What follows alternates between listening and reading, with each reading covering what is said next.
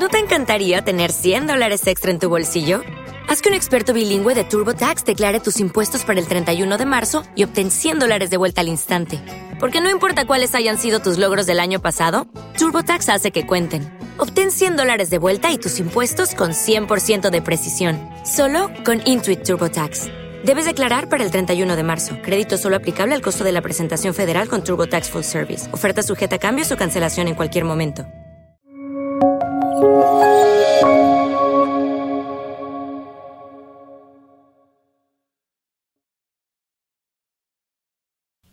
First of all, my apologies for addressing you in English. I'm always embarrassed not to have my linguistic skills to the level that they deserve for such a distinguished audience. But uh, that aside, let me thank warmly Amadeo for the extremely generous introduction to myself and my good friend Gonzalo, to Gonzalo himself for being the uh, ambassador, the bridge, uh, to make this event uh, happen today. And particular thanks to the foundation and its staff for arranging such a marvelous event to bring me back for the first time in far too many years to Madrid, but I hope the first of many uh, such visits as well. So it is a real pleasure and privilege to be here this evening. Let me.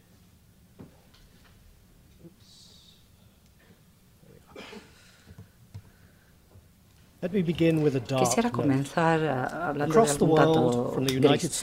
En todo el mundo, desde Estados Unidos a Europa, desde México a Australia, actualmente se habla mucho de una crisis, crisis de las humanidades.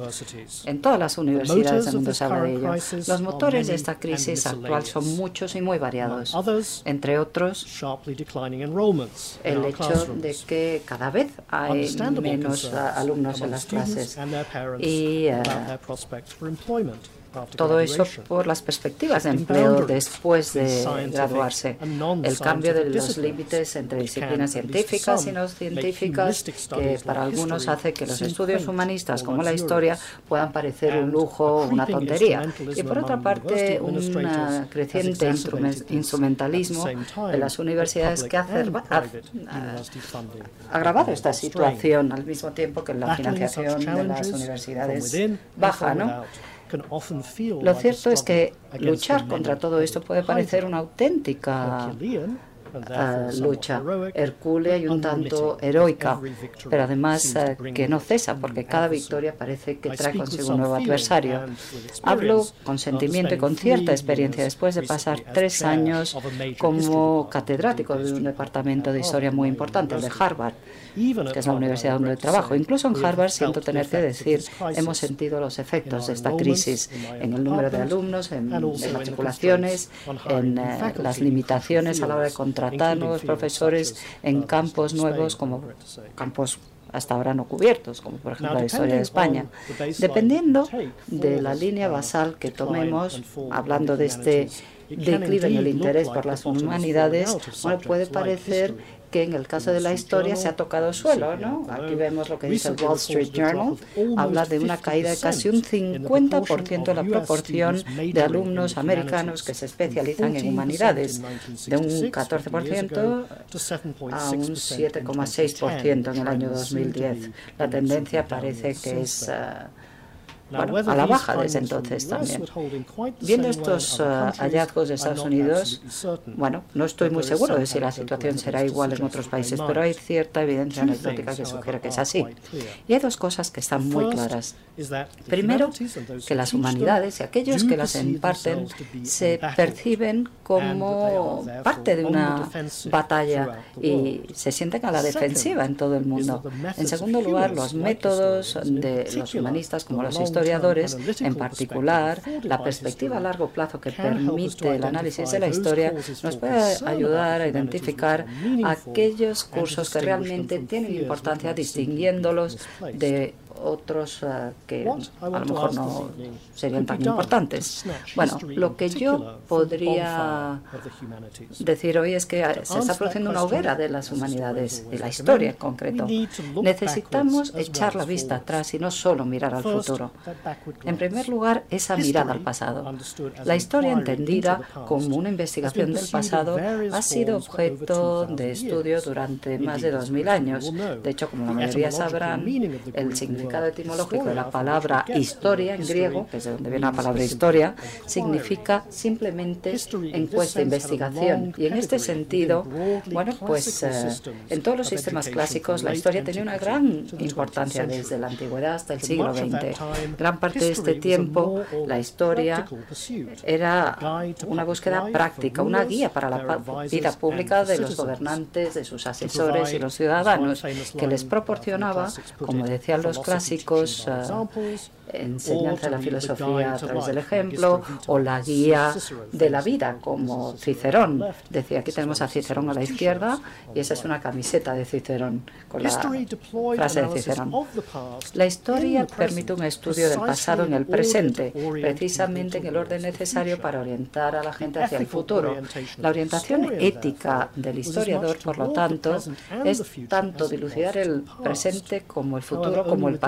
Sin embargo, con la profesionalización de la historia a finales del siglo XIX y con la limitación de la historia a los departamentos académicos del siglo XX, la historia y los historiadores han perdido su responsabilidad del presente y la capacidad de orientarnos a todos nosotros hacia el futuro. Y yo voy a argumentar esta tarde que es una gran pérdida que tenemos que recuperar. Esa visión a largo plazo de la historia que ayuda a la gente en el presente a orientarse hacia el futuro con esa ayuda de pasado, sugiriendo algunas maneras en las que esto podría ser posible. Recientemente, hace pocas semanas, mi colega de dos colegas de Harvard hicieron un llamamiento diciendo que el próximo presidente de Estados Unidos debería crear un consejo de asesores historiadores para que se situara al lado del Consejo de Economistas y otros consejos que ya existen para asesorar al presidente o la presidenta de Estados Unidos. ¿Qué papel tendría este Consejo de Historiadores según estos autores? Bueno, ofrecer al presidente lo que podríamos llamar una nueva historia aplicada rigurosa, eliminando los retos y las opciones actuales, analizando a otros presidentes y otros análogos políticos. Esta propuesta tan atrevida ha sido eh, recibida con escepticismo y poco entusiasmo, pero yo creo que deberíamos prestarle atención y los candidatos presidenciales actuales deberían prestarle atención. Merece esa atención, de hecho, aunque solo sea para que estos candidatos a presidentes expliquen por qué piensan que la historia no es necesaria como parte de su proceso de tomar decisiones de cara al futuro. Igual que Graham Neal, yo creo que es imperativo que la historia forme parte del debate más amplio, del debate entre los ciudadanos, igual que la estrategia política. Y creo que nuevas direcciones en el trabajo histórico pueden ayudar a hacer que la historia y los historiadores vuelvan al mercado de las ideas. El lugar de la historia en la vida pública sigue siendo tan frágil y tan incierto hasta el punto de que los historiadores hoy en todo el mundo, creo, ocupan poco espacio en los debates políticos, ya sean a nivel nacional, internacional o global. Esa retirada a los márgenes de los historiadores es algo autoinfligido en parte, en parte, bueno, consecuencia de la profesionalización y el hecho de que cada vez hay mayor especialización y estrechez de miras y en parte también por el resultado de la influencia que dicen que tienen otros académicos y pensadores, sobre todo los economistas, que hacen que su voz sea escuchada con mucho éxito en la esfera pública, al menos en los últimos años, que vemos una visión esquemática de citas de sociólogos y expertos en ciencias sociales desde 1860, o sea, estamos hablando de unos 150 años. Vemos que en el siglo XIX hasta la primera parte del siglo XX, los historiadores eran los más citados y los más confiados, en los que más se confiaba como guía en materia de temas públicos. y vemos como luego a partir de los años 40 del siglo pasado, bueno, pues los economistas empezaron a ser citados mucho más, mucho más. Hay estudios muy interesantes sobre por qué ha ocurrido esto, cómo ha ocurrido y bueno, me temo que simplemente, bueno, pues por eh, la capacidad organizadora de los economistas y no tanto por el valor de la economía.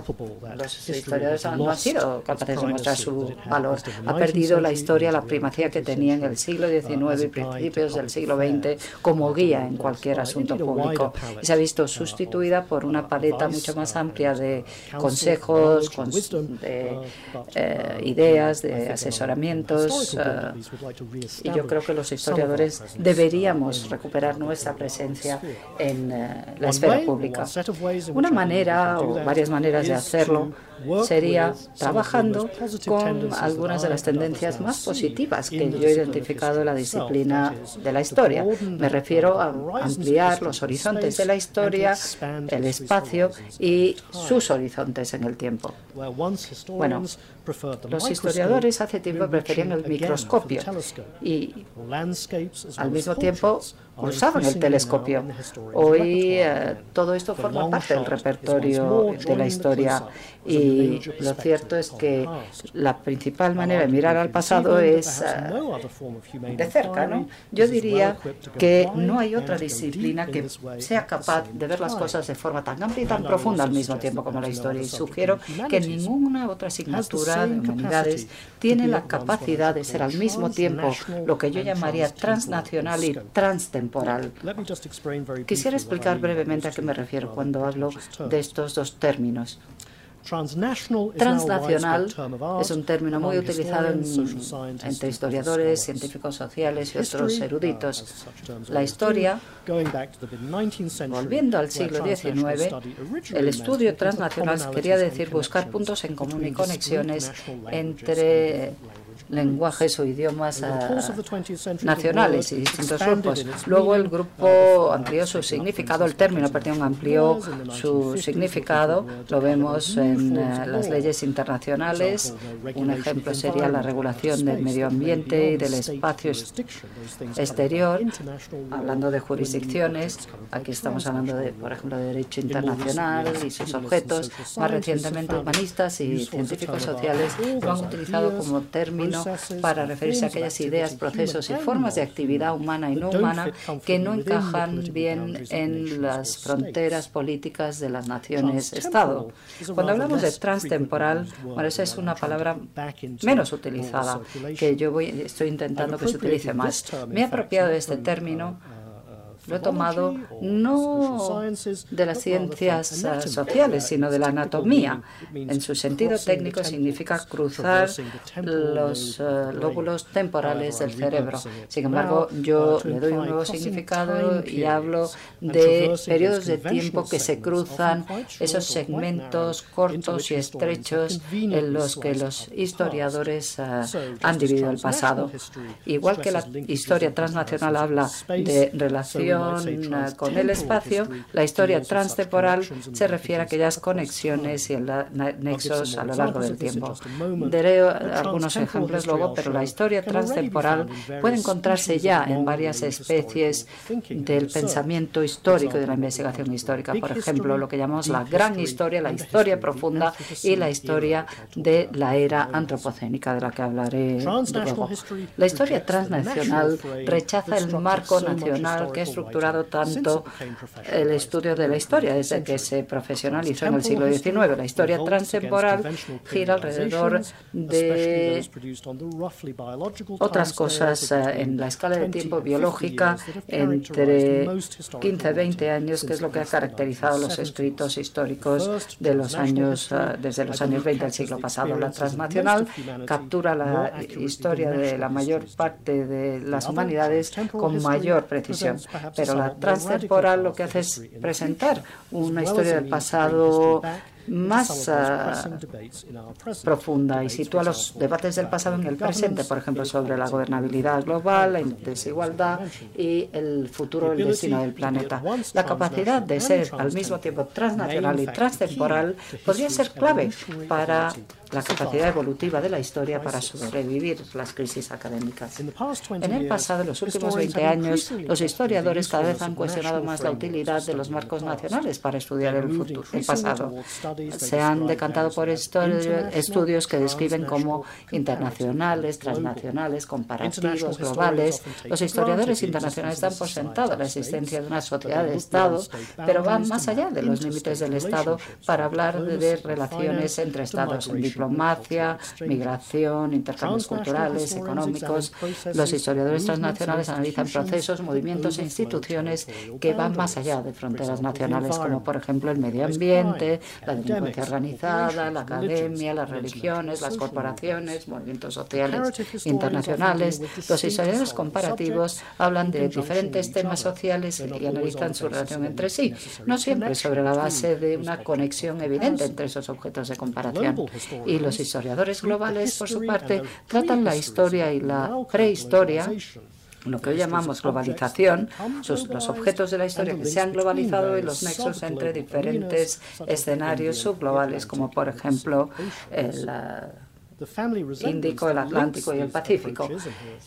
Aquí vemos tres eh, ejemplos muy claros de este tipo de abordaje, donde vemos el deseo de ir más allá, de hablar de la historia de los estados, hablando de naciones y naciones limitadas por estados. La historia, de hecho, se ha producido en espacios mucho mayores que el Estado-nación, o a veces más pequeños que el Estado-nación. Para representar este hecho tenemos que quitarnos las gafas del Estado-nación a través de los cuales hemos visualizado el pasado, al menos hasta el siglo XIX. Este movimiento, como ya sugerí, ha animado a muchos historiadores a prestar más atención a escenarios más grandes que las naciones y por eh, nexos transnacionales o circulaciones transnacionales. Los imperios en particular han visto, han sido objeto de mucho interés en las últimas generaciones y hay razones para que así sea, porque la mayor parte de la población mundial, en la mayoría de la historia registrada, viven no en estados-nación, sino en imperios. De hecho, estamos en un momento muy inusual en la historia humana. Ahora imperio es una palabra sucia, fea, y no hay pueblo ni ciudadanos que quieran tener un imperio. Y todo esto ha ocurrido solo desde nuestra vida, ¿no? Incluso en los años 70 seguía. Había imperios y era imposible pensar eh, en que no existieran los imperios. Y ahora pues solo vemos los imperios por el retrovisor, ¿no? Pero esto es diferente al resto de la historia. Durante un periodo muy pequeño algunos de estos imperios, incluido el español, entre 1600 y 1700, bueno, pues eh, en realidad representaban culturas en expansión en Asia, etcétera, pero la mayor parte de los estados que conocemos o imperios, perdón, eran nacionales o supranacionales en su composición. Vemos eh, muchos elementos que conectan estos imperios, eh, por ejemplo, el Mediterráneo, el Océano Índico, el Atlántico, el Pacífico, segmentaban sus soberanías y se convertían en objeto de rivalidades interimperiales. Aquí tenemos dos libros que he tenido la suerte de copublicar, uno sobre la historia atlántica, que ya se ha mencionado antes, y luego, bueno, vemos que era muy provinciana, muy pequeña y hay que trasladarse a un océano mucho más grande donde vivía una tercera parte de la población humana. Estamos hablando de hace 40.000 años. Ah, la historia del Pacífico también es muy importante. Como sabemos, la historia eh, de España fue la primera historia global que no solamente afectó al mundo del Atlántico, sino al del Pacífico, y luego unió ambos eh, mundos, el Atlántico el Pacífico, por primera vez. Mi propio trabajo en los últimos años ha hablado o ha tratado sobre estos desarrollos en la historia transnacional. El primero, los orígenes ideológicos del Imperio Británico, trata la historia del imperio y su relación con la formación de estados en Gran Bretaña y el mundo atlántico desde mediados del siglo XVI a mediados del XVIII y habla de la creación del Imperio Británico, la forja del Estado británico con sus diferentes naciones, irlandeses, escoceses, ingleses, etcétera, no como procesos eh, unidos. Yo hablaría de que bueno, el Estado británico emergió de la experiencia del imperio y no tanto fue el, imperio británico el que surgió del Estado británico. Pero también es crucial en mi trabajo en este libro el argumentar que el proceso de formación de imperio y creación del Estado se produjeron en un contexto competitivo con respecto a otros imperios europeos. Y como sabemos por el trabajo de muchos otros historiadores, ese diálogo entre el imperio británico y el español, que quizá fuera el diálogo más importante de todos. Los británicos siempre sintieron el aliento de los españoles eh, en el cuello y eh, estamos hablando de un imperio que, no era tan importante como el español en esa época. Este otro libro sobre las declaraciones de independencia, que pueden ver aquí en su traducción española hace un par de años, habla del surgimiento de un nuevo Estado, Estados Unidos de América, que surgió del propio imperio británico. Ese pequeño libro habla de un mito del excepcionalismo americano, mostrando cómo el Estado americano nació siendo internacional, diciendo que la Declaración de Independencia americana, todos esos documentos americanos en realidad eran transnacionales en su contenido, en su forma y en su impacto global durante dos siglos. Eh, desde 1700 y pico, centrándose en un texto y su uso en todo el mundo, yo empecé a responder una pregunta que me preocupaba desde hace tiempo. ¿Cómo el mundo moderno de estados, cómo surgió de un mundo anterior creado por imperios? Fue un proceso muy largo y crucial, en mi opinión. Partes del proceso comenzaron en las Américas a finales de los siglos XVIII y XIX. De hecho, con la independencia de ciertos elementos de la monarquía española en eh, América. Si no hubiera ocurrido eso, no tendríamos el mundo que luego hemos tenido. Y hay alguna excepción con la gran expansión de estados en las Américas a partir de la primera década del siglo XIX. Más recientemente, en los cimientos del pensamiento internacional moderno, a bordo de la cuestión, la cuestión perdón, de cómo este mundo moderno de Estados surgió después de los imperios. Incluso planteo cómo todos los que vivimos en el mundo hemos llegado a pensar que vivimos en un mundo de Estados. Esta sería una de las ideas ah, más ah, generalizadas del mundo. Todo el mundo piensa que pertenecen a Estados y que siempre hemos vivido en estados. Algunas de las personas, sin embargo, más desafortunadas del mundo, desfavorecidas, no tienen estado y todos los territorios deberían estar cubiertos por un estado, con la posible excepción de la Antártida, que como saben, literalmente ha congelado su soberanía. Ningún otro país, eh, ningún país, perdón, reclama la soberanía sobre eh, la Antártida y de hecho los pingüinos son eh, ciudadanos apátridas, ¿no? Esta imaginación humana, esta idea de que todo el territorio del mundo está compuesto por estados, podría ser el cambio más importante que se ha producido en la conciencia política en los últimos 100 años, incluso más importante que la expansión de la democracia, el surgimiento de la soberanía popular o la proliferación de los derechos humanos, porque cada uno de esos desarrollos dependían de la creación de un mundo de estados que se estaba desarrollando. He argumentado que esto ocurrió en el primer, en el último periodo moderno, luego lo otro en los siglos XIX, principios del de 17, perdón, y XIX, pero fue entonces cuando se crearon esos cimientos. En este periodo, los estados y no los individuos ni entidades corporativas como la British India Company o la holandesa se convirtieron en grandes actores de los asuntos mundiales, estados soberanos que operaban según las condiciones eh, de anarquía. Era una forma de organización autónoma sin ningún gobierno eh, que les controlara ni soberanía superior, porque los estados controlaban a quienes podían y a quienes no podían, y así eran reconocidos como estados, creando organizaciones internacionales como Naciones Unidas para actuar como policía de los eh, estados miembros de su club. Y otros, eh, pues, eh, llevaban otra guisa, ¿no? La ideología ha seguido manteniendo este mito de esta comunidad internacional. Por ejemplo, un mito muy fundamental es la idea de que en 1640 el Estado westfaliano se creó y que hasta el día de hoy sigue estructurando el mundo. El acabar con estos mitos, siendo conscientes de cuán frágiles son muchas de nuestras hipótesis o ideas sobre la política internacional, puede ayudarnos a cuestionar algunas de las eh, ideas sobre el mundo político. Ideas como, por ejemplo, que el individuo es necesariamente subordinado al Estado, que las fronteras son impermeables y, por lo tanto, inmigrantes y refugiados deben mantenerse fuera, o que todo se hace en el interés nacional. Y esto lo utiliza Trump para hablar eh, de los de fuera de sus fronteras. Y por otra parte se consideran algunas cosas como incidentes o contingencias, cuando en realidad deberíamos cuestionarlo e imaginarnos alternativas en el futuro. Esto también es una propiedad de la historia transtemporal. Y ahora voy a hablar de esa cuestión. Entonces, la historia transnacional fue una reacción contra ver el pasado desde la perspectiva de las naciones. La historia transtemporal representa una revolución contra los tiempos dentro de los que se ha realizado ah, la escritura de la historia.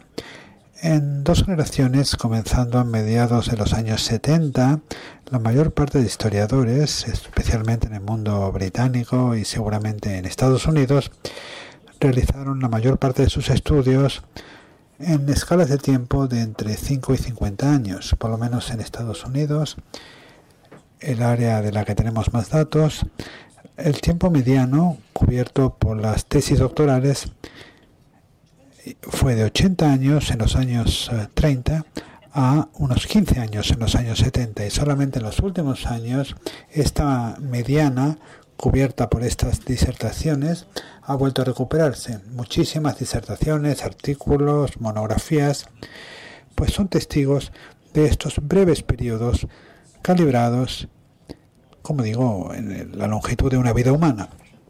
Esta reducción de horizontes temporales representó una retirada rápida de lo que en 1958 el historiador francés Fernand Rodel llamó la longue durée, la larga duración.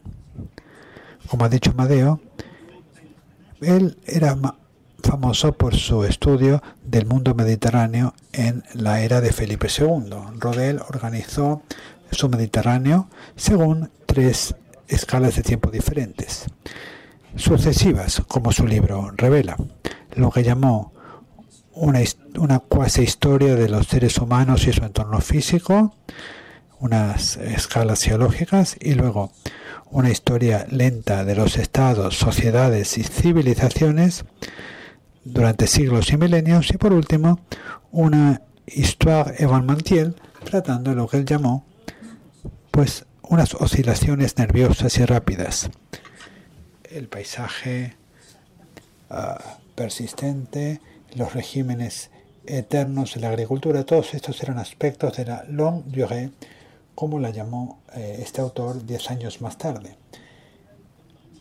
Este término se ah, ah, volvió a plantear más adelante en el momento en el cual este autor batallaba con una crisis general de las ciencias humanas.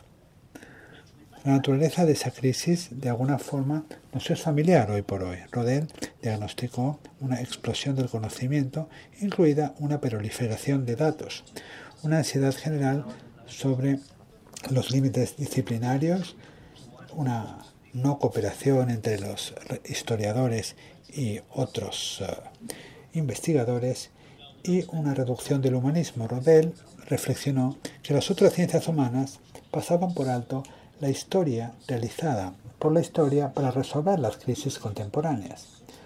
Un problema que tenía que ver con la sociedad, con la realidad social, una posición entre lo momentáneo y el tiempo que se iba sucediendo lentamente y entre estos dos puntos estaban las eh, escalas temporales convencionales de 10, 20 o 15 años. Rodel creía que era importante adoptar otro horizonte temporal, una historia medida en cientos, incluso miles de años, de años. Una historia de una duración larga, prolongada, très longue durée, como él lo decía. Rodel, pues, eh, digamos, opuso la longue durée con la histoire événementielle, porque era una historia que él creía que estaba demasiado ligada a los acontecimientos, como el uh, trabajo de los economistas contemporáneos de Francia, que ligaban su trabajo a los uh, acontecimientos actuales y a los imperativos actuales y no a un tiempo más largo. Es una forma miope de trabajar centrada en el presente y de alguna forma uh, este tipo de trabajo era alérgico a las teorías y no tenía demasiada sustancia intelectual. Estas quejas sobre el estrechamiento de las disciplinas pueden encontrarse también en muchos ámbitos científicos y humanísticos en el siglo XX. Sin embargo, creo que fue solamente en los años 80 que estas preocupaciones se hicieron más amplias en la comunidad histórica. Amadeo menciona a Bailey en relación con el Seminario Atlántico de Harvard, lo planteó en los años 80 y habló de la fragmentación de la investigación histérica y la falta de síntesis en la forma en la que los investigadores no llegaban a los públicos, al gran público, porque no llegaban a contestar las eh, preguntas que se plantea al gran público de una forma similar. En, 1987 un historiador británico, David Carradine, que fue eh, miembro de la Academia de Historia, pues planteó que los historiadores escribían uh, textos que nadie leía. Por lo tanto, el papel del historiador como profesor pues se ha ido destruyendo. Y esto daba lugar a una marginalización. Por lo tanto, los historiadores básicamente se desvincularon de uh, lectores no profesionales de una forma bastante alarmante. Ahora, la, Long nunca desapareció de las listas de las imprentas universitarias de ambos lados del Atlántico y en el resto del mundo. Sin embargo, la combinación crucial del dominio de los archivos y el énfasis en el contexto, todos intensificados por las grandes narrativas y una hostilidad de la teología, pues determina un, énfasis cada vez más grande en lo sincrónico y lo cortoplacista. Sin embargo, desde los años 80 especialmente, se ha producido un cambio, o se ha ido produciendo un cambio que ahora es palpable en muchos ámbitos de la historia, por ejemplo, problemas de la historia mundial y la historia ambiental que amplían el alcance de la narrativa, incorporan a todo el mundo, son cada vez más frecuente es una historia en, la que los eventos humanos se contextualizan dentro de procesos mucho más largos. Los factores tecnológicos también han reducido las posibilidades de investigación histórica en los últimos 10 años, desde luego en los últimos 5 años. Los historiadores ahora tienen muchos más fuentes digitalizadas a su disposición, tienen más herramientas para analizarlas y ahora de, de alguna manera como, historia somos, como historiadores somos custodios de los big data y los métodos de historia digital para estudiar este material puede inspirar incluso a eh, estudiosos jóvenes a aspirar a proyectos que nunca se hubieran imaginado en los años 90. Todos estos factores han convencido a los historiadores a abarcar periodos más largos de tiempo. Y evidencia de todo esto del retorno de la longue puede encontrarse en todo el paisaje intelectual. Incluso si nos fijamos en lo que, en lo que contienen las estanterías de las librerías, veremos historias de la estrategia, por ejemplo, de los primeros 3.000 años del cristianismo, el genocidio de Esparta a Darfur y la guerrilla, la guerrilla desde la antigüedad hasta el presente, incluso una historia de las humanidades en sí misma que abarca 2.000 años de historia. Y todos estos son libros en venta actualmente en las librerías, el alcance del público en general. Por lo tanto, el alcance de estos libros es muchísimo más amplio. Estos son libros escritos por historiadores académicos, pero que ahora atraen a públicos cada vez más amplios mi propio libro que se va a publicar pronto, Las guerras civiles, una historia de ideas, se va a publicar el año próximo, abarca más de 2.000 años, desde Roma hasta el momento actual. Quería terminar con Irak, pero eh, después surgió la guerra de Siria y ahora ese es el punto final del libro, en la guerra de Siria. O sea que el libro abarca desde el primer siglo antes de Cristo hasta la guerra de Siria. Lo que he intentado hacer en ese libro es mostrar cómo las definiciones contemporáneas de la guerra civil de alguna forma alimentan el conflicto sobre el conflicto porque abarcan conceptos confusos sobre la guerra civil cuyas raíces se remontan hasta el derecho romano y la historia de Roma. La guerra, la guerra civil pues es un término que por un lado es evaluativo, tiene un elemento político y moral y también descriptivo y no puede convertirse en un término abstracto a pesar de que muchos eruditos han querido hacerlo, pero hay que comprenderlo a través de sus múltiples historias en la forma en la que esas historias han sedimentado en los últimos años. La guerra civil es un ítem indispensable en nuestro vocabulario político, pero su aplicación a los eventos nunca está exenta de controversias porque tiene que ver con un pasado que todavía está muchas veces accesible a muchos de nosotros o al de las generaciones recientes de nuestras familias. Para darles una cierta resonancia a esta investigación, trato ejemplos como el debate de si los muertos de la, de, los muertos de la guerra de Siria, la cantidad de muertos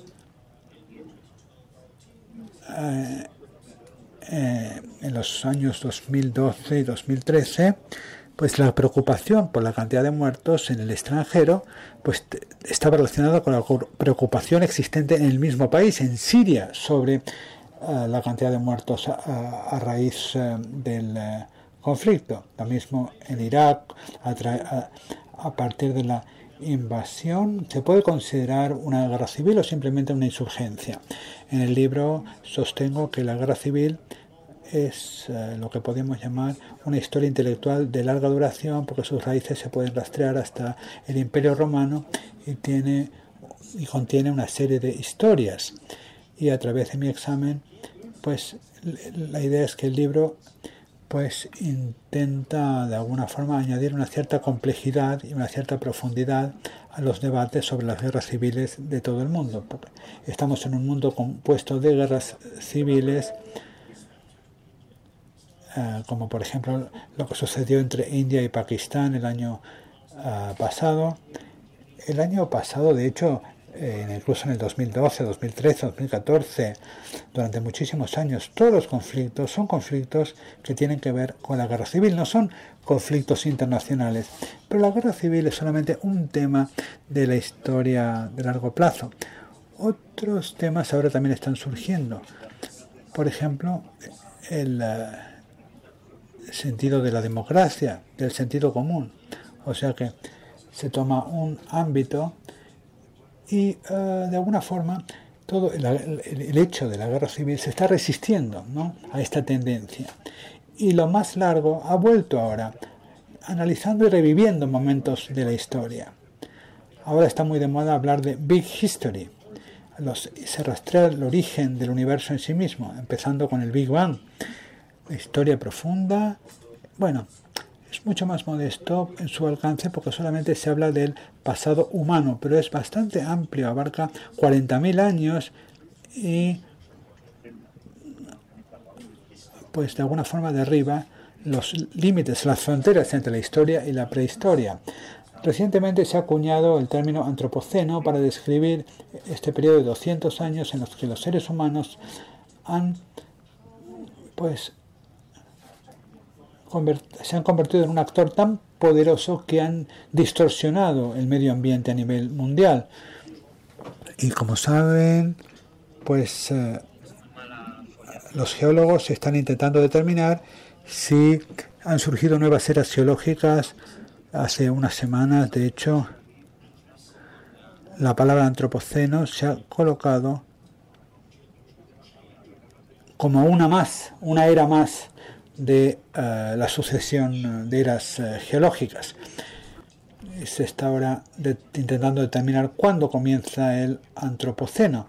Se está diciendo que es en 1950 porque se dice que para que se determine un nuevo periodo geológico tiene que existir eh, evidencia a largo plazo del cambio. ¿Y qué sucedió en 1950? Bueno, pues es el comienzo de las primeras eh, pruebas con las bombas eh, nucleares. Y los efectos de estas bombas, desde luego, pueden prolongarse en milenios y por lo tanto se puede hablar de pues una nueva era, una nueva era muy con consecuencias muy profundas. Y la perspectiva más larga que dejan estas visiones sobre la historia tiene relevancia también para nuestra situación actual de crisis de las humanidades. Desde la Segunda Guerra Mundial creo que es palpable que los ciclos presupuestarios del mundo se han reducido más drásticamente que las escalas temporales de las historias. Los eh, ciclos electorales tomados de las estrategias militares han reducido el foco de los políticos a periodos de 1 a 5 años. Este énfasis en el corto plazo puede distraernos de las tendencias y hacernos creer pues, que los problemas reales están por más allá de las soluciones humanas o que pueden uh, postergarse para que los resuelvan otras generaciones.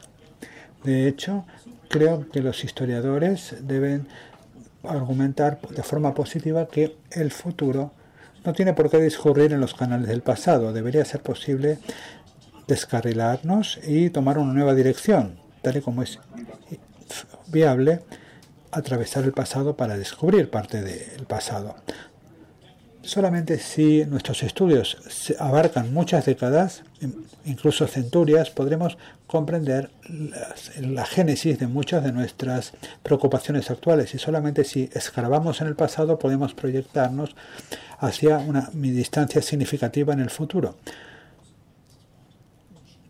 Como historiador, Winston Churchill dijo que lo más lejos que puedas mirar hacia atrás, más lejos podrás mirar hacia adelante. Por todas estas razones creo que el futuro del pasado podría estar en manos de los historiadores, armados con perspectivas transnacionales y transtemporales. Los historiadores pueden ser los que nos liberen del cortoplacismo de nuestra época. Los historiadores pueden ofrecer su asesoramiento sobre el desarrollo político, la reforma de la tierra, la creación del estado de bienestar, la resolución de conflictos y los historiadores con otros humanos, pues a nivel nacional y mundial, pueden ampliar su alcance a otros profesionales. Y podemos decir, yo creo, evidentemente que tenemos una crisis de gobernanza, estamos a merced de los mercados financieros y el cambio climático antropogénico parece estar amenazando nuestros mares, en nuestras ciudades, nuestro abastecimiento de alimentos y de agua y dando lugar a grandes inestabilidades. Para poner estos desafíos en perspectiva y para combatir el cortoplacismo de nuestra época, urgentemente necesitamos un ángulo más amplio y la visión más amplia que pueden ofrecer los historiadores. Muchas gracias por su atención.